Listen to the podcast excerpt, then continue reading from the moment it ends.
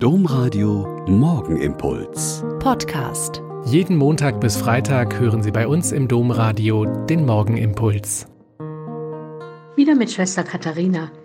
Ich bin Olpa Franziskanerin und es ist schön, dass wir jetzt hier zusammen beten.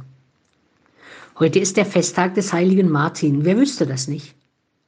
Viele von uns und von Ihnen sind noch mit Laternen durch die Straßen gezogen, haben Martinslieder gesungen, haben vielleicht beim Martinsspiel mit dem Mantelteilen zugeschaut und mit Begeisterung die Martinshörtchen, Dutenkerle oder Martinsbrezeln bekommen und mit viel Vergnügen hineingebissen.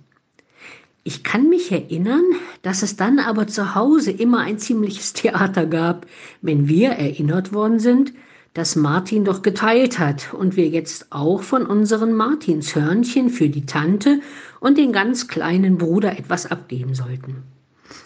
Hm, genau, das ist der Haken an diesen schönen Bräuchen.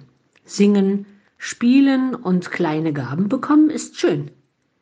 Aber schaffen wir es dieses Jahr, wo Corona alles besetzt, ein bisschen die Geschichten hinter den Bräuchen, die Mahnung hinter dem schönen Spiel, die Erinnerung hinter dem Genuss von Gänsebraten zu erinnern und weiterzugeben?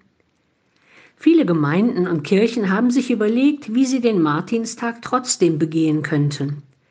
Laternen in die Fenster stellen, damit es für die Mitmenschen ein bisschen heller wird und sie sich freuen.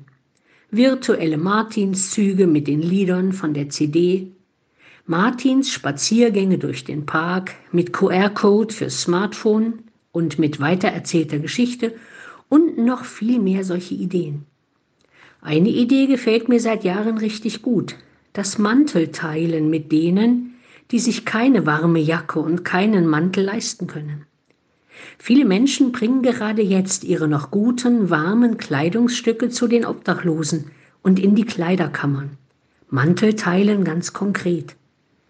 Und in Erfurt, wo der heilige Martin der Stadtpatron ist, aber auch Martin Luther, der große Reformator, gelebt hat, wird seit vielen Jahrzehnten am Vorabend ein großes ökumenisches Fest auf den Domstufen gefeiert. Martin als Versöhner und Mitteiler der guten Nachricht Gottes an alle Menschen.